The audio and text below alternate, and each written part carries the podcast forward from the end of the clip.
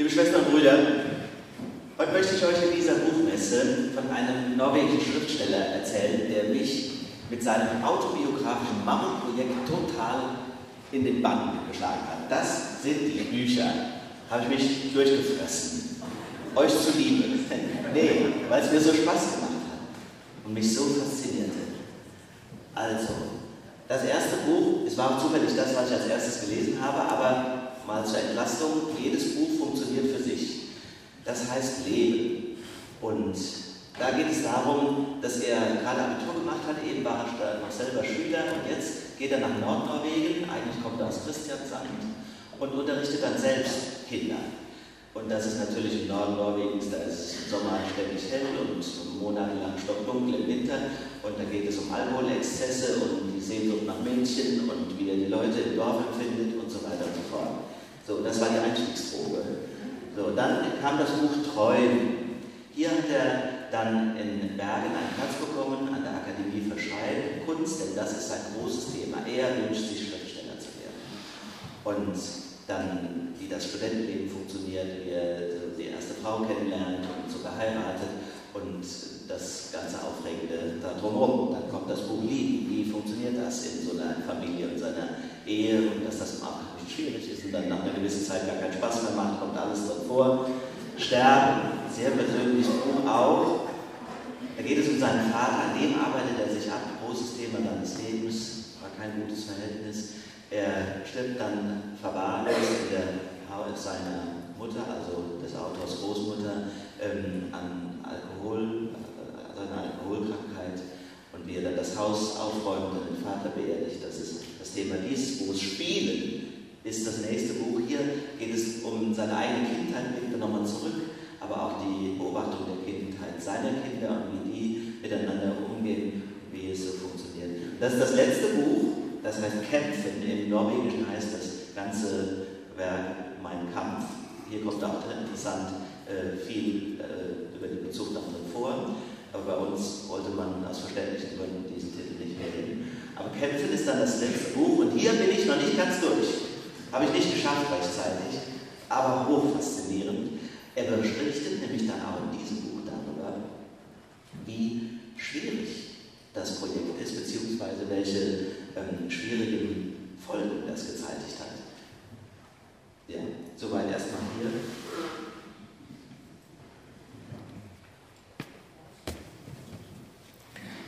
Also es wird ja schon deutlich, ich kann es nicht anders sagen, als dass ich diese Bücher aufgesaugt habe. Es war mir ein Hochgenuss, sie zu lesen.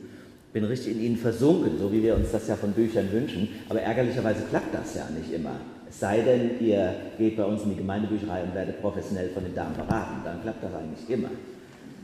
Aber bei Knausgard, so heißt der Autor, Karl Ove Knausgard, hat das bei mir funktioniert. Die Frage ist ja, warum hat das jetzt funktioniert? Warum bin ich da so abgefahren? Was ist das Geheimnis? Und ich meine, ihr Lieben, das Geheimnis ist, dass er von sich erzählt und von seinem Leben. Und zwar ganz konkret, schonungslos, bis in die Details. Also das reale Leben, das er wirklich führt. Unglaublich. Quasi als würdet ihr eure Tagebücher offenlegen. Aber natürlich ist es auch Literatur. Gedanken, Gefühle, Alltäglichkeiten, das ganze Programm, das wir Leben nennen, das beschreibt er. Und dann kann man natürlich sich logischerweise in ihn hineinversetzen, klar. Aber der Clou ist, meiner Ansicht nach, Warum ich das so toll finde, man versetzt sich nicht automatisch nur in seine Person, sondern indem man da einem authentischen, realistischen Menschen begegnet, in seinen Höhen und Tiefen, begegnet man sich auch selbst. Man ist dann quasi in sich selbst hineinversetzt. Das ist ja immer so. In jedem Leben, das sich offenbart, erkennen wir uns auch selbst. Und dann ist das so, du liest das, da erkennst du dich wieder, du kannst dich vergleichen, manchmal kannst du den Kopf schütteln, manchmal kannst du schreien, genau so ist es. Und das ist also herrlich entlastend. Es ist ja so herrlich entlastend. Denn all die Missgeschicke, die Selbstzweifel oder Peinlichkeiten, die Ängste, die Abgründe, die Sehnsucht, sich immer wieder fortzuwünschen, obwohl man gerade das hat, worum man gekämpft hat, das kennen der und ich und wir alle. Das haben alle anderen auch, denkt man dann plötzlich. Und das ist ja ganz normal. Die Erkenntnis reift, ich bin nichts Besonderes. Und andererseits dadurch, dass einer sich das erlaubt, das literarische Werk seinem normalen Leben zu widmen, wird gerade das normale und individuelle seines Lebens geadelt oder insgesamt das individuelle normale Leben geadelt. Ich habe eine Stelle gefunden in diesem riesenhaften, das war eigentlich das Schwerste für heute, ja, wenn man jetzt, wie wir es gerne machen, damit man wenigstens einen kurzen Eindruck hat, mal den Originalton an einer Stelle zu hören, was wählt man denn da jetzt aus? Ich habe jetzt eine Stelle gesucht, wo er versucht zu beschreiben, warum er so fasziniert ist von dem realistischen Schreiben, von der Tatsächlichkeit und äh, Fiktion für ihn keine Möglichkeit war zu schreiben. Hört mal zu.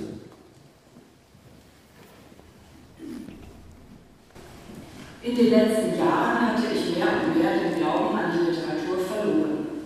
Ich las und dachte dabei, was hat sich jemand ausgedacht?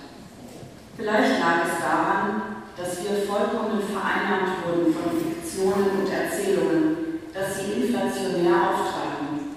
Wohin man sich auch wandte, überall sah man Fiktionen. Diese Millionen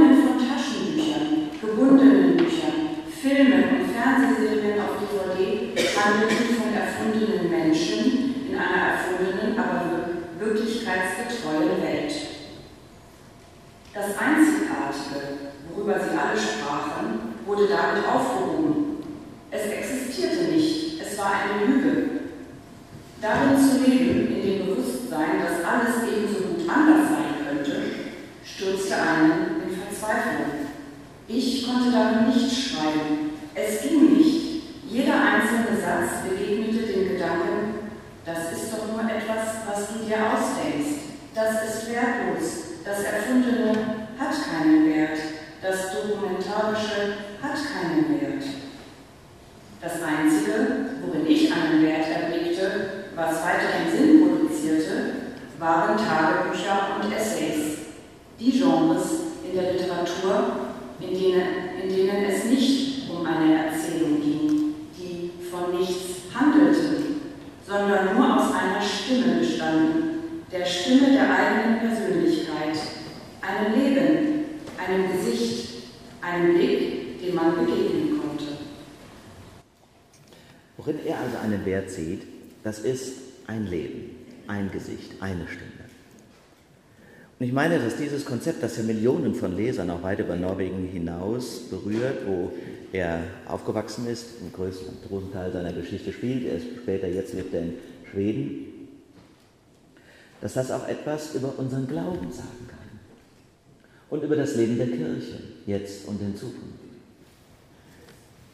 Dieses Konzept, dass der Einzelne zählt und seine Erfahrungen.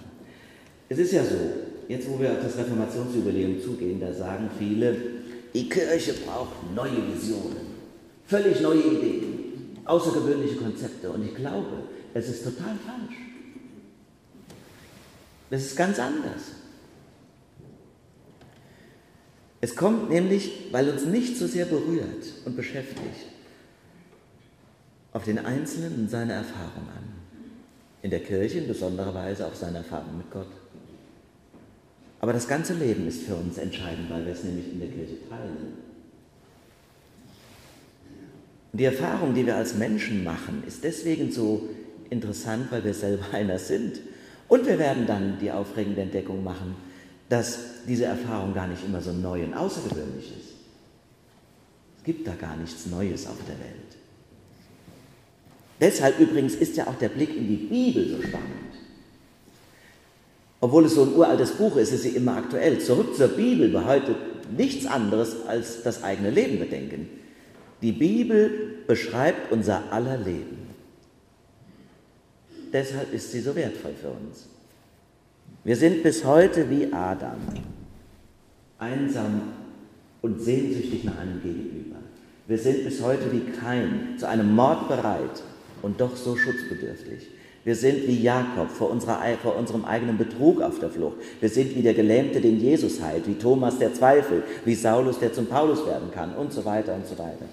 Versteht ihr? So viel Wahrheit und Authentizität, wie in der Schrift mir begegnen, das führt dazu, dass wir zu Recht sie heilig nennen, weil in ihr das beschrieben steht, worum es geht, was uns ausmacht und von wem wir herkommen. So schreibt Gott auch in meinem Leben Geschichten, glaube ich fest. Die Geschichten Gottes mit den Menschen hören ja nicht beim letzten Vers in der Offenbarung des Johannes auf. Gott schreibt schon weiter. Es hat seinen Sinn, dass das nicht alles so veröffentlicht wird.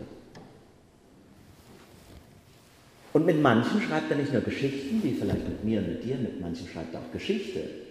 Aber damit ist nicht gesagt, dass die größer oder heiliger sind, sondern auch in ihnen soll ich Gott und seine Liebe erkennen.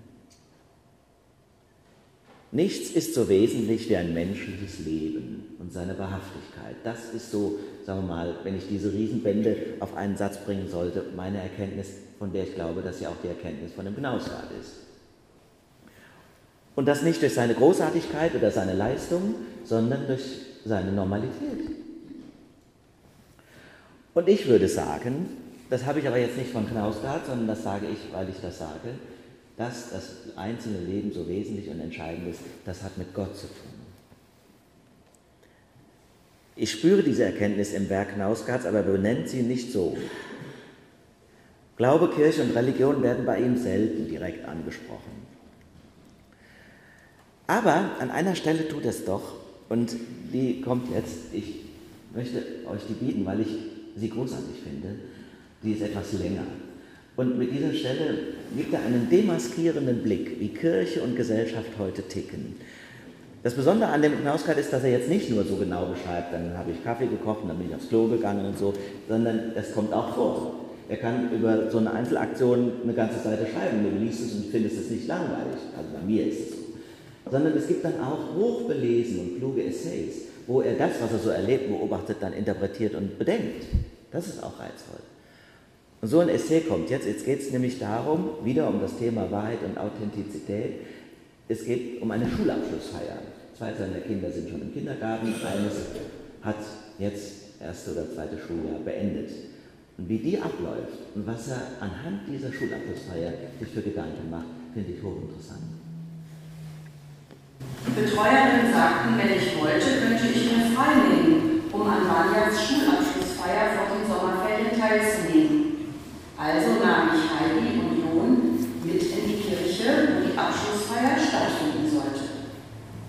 Verglichen mit meinen Schulabschlussfeiern, die in einer Kapelle stattfanden, in der Psalmen gesungen wurden, der Pastor in vollem Ornat predigte und alles steif und feierlich zuging, die letzte Veranstaltung, die wir vor dem Sommer hinter uns bringen mussten, war Vanjas Abschlussfeier wie aus einer anderen Welt. Ein Chor mit neun, zehn Jahre alten Schülern sang Popsongs. Einige Mädchen, vielleicht 14 oder 15 Jahre alt, sangen Solo und sie sangen wie Christina Aguilera oder Mariah Carey. Zwei Jungen im selben Alter spielten Klavier. Ein paar ungefähr 12, 13-jährige Jungs rappten. Nach jeder Nummer brach Applaus und Jubel aus. Es war wie bei der Suche nach den Superstars. In der Predigt der Pastorin ging es darum, wie wichtig die Freude sei, dass es nicht darum ginge, prominent oder reich zu werden und dass jeder Mensch denselben Wert habe. Weder Gott, Jesus oder die Bibel wurden auch nur mit einem Wort erwähnt. Nach der Predigt, die höchstens fünf Minuten dauerte, wurden die Schüler, die sich im Laufe des Jahres ausgezeichnet hatten, nach vorne geholt. Sie bekamen Urkunden. Einige wegen ihrer fantastischen Noten, andere, soweit ich es verstand, aufgrund ihrer fantastischen persönlichen Eigenschaften, die darin bestanden, dass sie Verantwortung für andere übernahmen und sich um sie kümmerten. Die ganze Seance, die ungefähr eine Stunde dauerte, endete damit, dass die Neuntklässler nach vorne gerufen wurden und jeder eine Blume als ich zum Kindergarten zurückkam, die Spülmaschine einräumte und die Spüle putzte, fragte mich die Leiterin, wie die Abschlussfeier gewesen sei. Ich sagte, wie in den USA. Ich hätte noch nie etwas so Amerikanisiertes gesehen. Die tüchtigsten Schüler spielen und singen für die anderen. An die Schüler, die sich besonders hervorgetan haben, werden Urkunden verteilt. Und dann diese absurde Predigt der Pastorin. Sie sagte, dass wir alle gleich viel wert sind, obwohl alles, was um sie herum passierte, das genaue Gegenteil ausdrückte. Nur die Schüler, die mehr wert waren als die anderen, wurden in ihrer ganzen Pracht gezeigt. Ja, sagte die Leiterin, als ich zur Schule ging, musste die Abschlussfeier feierlich sein. Wir haben die Nationalhymne gesungen. Aber das wurde dann verboten. Es galt als rassistisch, die Nationalhymne zu singen. Kannst du dir das vorstellen? Ja, das konnte ich durchaus. Gleichheit war das übergeordnete Prinzip. Und eine der Konsequenzen war, dass das Nationale, also das Schwedische, als ausgrenzende und diskriminierende Größe betrachtet wurde, die man aus diesem Grunde abschaffte. Ging es um Religion, war man ausgesprochen wachsam. Kirche und Staat waren längst getrennt und nun war es so weit gekommen, dass die Pastoren Gott, Jesus oder die Bibel nicht einmal mehr erwähnten, Schülern predigten. Es könnte sie verletzen. Viele von ihnen kamen ja aus muslimischen Elternhäusern. Es war die gleiche unterschiedsfeindliche Ideologie, die auch männlich und weiblich als Größe nicht akzeptieren konnte. Da die Vokabeln Han, er und Hun, sie, im Schwedischen das Geschlecht definieren, wurde vorgeschlagen, für beide Geschlechter Hen zu benutzen. Der ideale Mensch war ein Hen, der es als seine wichtigste Aufgabe ansah, keinerlei Religionen oder Kulturen zu unterdrücken, indem er seine eigene Kultur und Religion den Vorrang gab. Diese totale Selbstauslöschung, die in ihrem Nivellierungswillen aggressiv war, sich aber selbst als tolerant begriff, war ein Phänomen der kulturellen Mittelklasse, also dem Teil der Gesellschaft, der die Medien, die Schulen und andere große gesellschaftliche Institutionen beherrschte und sich, soweit ich es übersehen konnte, nur in Nordeuropa fand. Aber was beinhaltete eigentlich diese Gleichheitsideologie? Kürzlich wurde eine Untersuchung veröffentlicht, die zeigte, dass die Unterschiede zwischen den Schülern in schwedischen Schulen nie größer waren als jetzt. Der Abstand zwischen den besten Schülern, die eine strahlende Zukunft entgegen sahen, und den schwächsten Schülern, auf die eine Zukunft außerhalb von Macht und Reichtum wartete, erhöhte sich Jahr für Jahr. Die Tendenz der Untersuchung war kristallklar. Die stärksten Schüler waren diejenigen mit einem schwedischen Hintergrund, die schwächsten die mit einem Migrationshintergrund. Selbst wenn man sich bemüht, Menschen anderer Nationen und anderer Kulturen nicht zu verletzen und soweit geht, alles Schwedische auszuradieren, geschieht dies nur in der symbolischen Welt. In der Welt der Fahnen und Gesänge, während es in der Realität so ist, dass alle, die nicht der schwedischen unterschiedsfeindlichen Mittelklasse angehören, ausgegrenzt und gedeckelt werden. In Schweden ist es weit schlimmer, wenn etwas in der Sprache geschieht, als wenn es in der Realität passiert. Dass es eine Moral in der Sprache und eine andere in der Realität gibt, wurde früher Doppelmoral genannt. Es war derselbe Mechanismus wie bei Ranjas Schulabschlussfeier. Das Ideal, dass alle gleich viel wert sind und dass es nicht wichtig ist, prominent oder reich zu werden, galt für die Sprache der Pastorin, während die Realität, die diese Ideologie umgab, das Gegenteil ausdrückte. Das Wichtigste ist, reich und berühmt zu werden. Alle Kinder, die in der waren, wollten reich und berühmt werden. Das Luft. Harter Tobak. Die Pastorin predigt und verleugnet nicht nur Gott und die Bibel, sondern auch, was sichtbar um sie herum geschieht. Wie authentisch die Beschreibung der Schulabschlussfeier ist, ist ja auch die Frage an das Buch. Insgesamt kann es so wahrhaftig und authentisch sein, gibt es ja gar nicht. Es bleibt ja ein Roman, natürlich. Aber ich kann, egal ob er jetzt in Details sich geirrt hat, mir die Schulabschlussfeier genau so vorstellen. Ich glaube das sofort. Und ich bewundere Knausgard für seine messerscharfe Interpretation. Ich finde, er deckt in grandioser Weise die Doppelmoral der multikulturellen Gesellschaft auf, die einerseits Identität und Beheimatung unwichtig oder sogar gefährlich findet und andererseits ohne Skrupel allein im Bildungsbereich eine Zweiklassenwelt für normal hält. Es wird ja quasi eine Political Correctness aufs Korn genommen, die beim Wort Obergrenze Schnappatmung bekommen, aber gleichzeitig darauf achtet, dass die eigenen Kinder aufs Akko oder aufs Amos gehen, weil sie dort nur mit wenigen benachteiligten Zuwandererkindern unterrichtet werden. Die Wahrheit wird euch frei machen, haben wir im Evangelium gehört.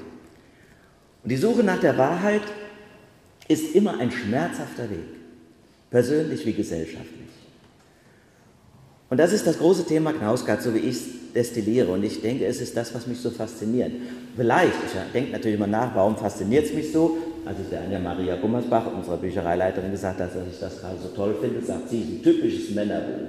Weil natürlich wieder immer frage mich. Kann auch mit anderen Sachen zusammenhängen. Zum Beispiel ist er genauso alt wie ich, 1968 geboren.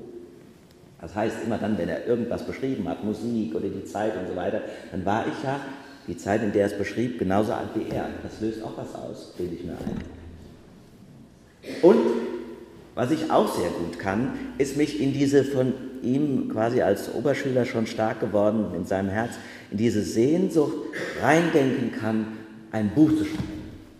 Und wenn, dann glaube ich genauso wie er am ehesten über mich und mein Leben. Denn wenn das normale Leben so interessant ist, warum dann nicht auch meins? Das ist es, was ich so befreiend und toll finde. Das war übrigens auch mal meine größte Offenbarung, als ich das erste Mal in der Documenta in Kassel war. Da waren ja die verrücktesten Kunstwerke. Einmal hing nur so ein Gummi an der Wand. So, was weiß ich, 5000 Euro wert. Aber manche haben provokant darauf oder provoziert darauf reagiert, sind aggressiv aus der Ausstellung raus. Ich fand das überhaupt nicht. Sondern bei mir war das Gefühl, wenn das so ist, dann bin ich auch ein Künstler. Und das ist richtig. Ich glaube, dass es eine der wesentlichen Botschaften dieser Kunstausstellung ist. Und das empfinde ich auch bei dem Knausgard, wobei ich schon ein bisschen viel Respekt habe, wie er es so sprachlich macht. Und mir das eben nicht zutrauen würde. Und vor allem würde ich mir niemals diese Offenheit zutrauen. Ich habe ja die, das Glück, wenigstens ab und an einmal die Woche so was hier schreiben zu dürfen, was ihr euch dann anhört. Das hat ja ein bisschen was davon. Aber alles so zu sagen, wie er das tut, Schön war für mich auch, das will ich euch auch noch zum Schluss erzählen, dass ich ja mit dem Schiff unterwegs war, wie ihr wisst, im letzten Monat. Und da war ich ausgerechnet an den Orten, nämlich in Norwegen, wo Knausgard seine Kindheit und Jugend verbrachte. Ich war in Bergen und in Christiansand, habe die Natur und die Städte so erlebt, die er auch ganz grandios beschreiben kann. Und das fand ich unglaublich, dass ich jetzt durch die Straße laufe, die der beschrieben hat. Hat nochmal was anderes auch mit einem gemacht die Fjorde und so weiter. Dann habe ich übrigens auch das noch, eine norwegische Reiseleiterin gefragt, ob sie Knausgard kennen. Ich würde ihn so toll finden. Verdreht sie die Augen und sagt, ja, natürlich. Aber es wäre jetzt in Norwegen ein wenig ruhiger geworden nach dem Hype der letzten Jahre. Und dann atmet sie tiefer aus und sagt, Gott sei Dank. ja, also offen gestanden, nicht jeder mag ihn. Das solltet ihr jetzt neugierig sein, kann euch natürlich auch passieren. Ist ja auch gar nicht so wichtig, ob er den jetzt lest oder nicht.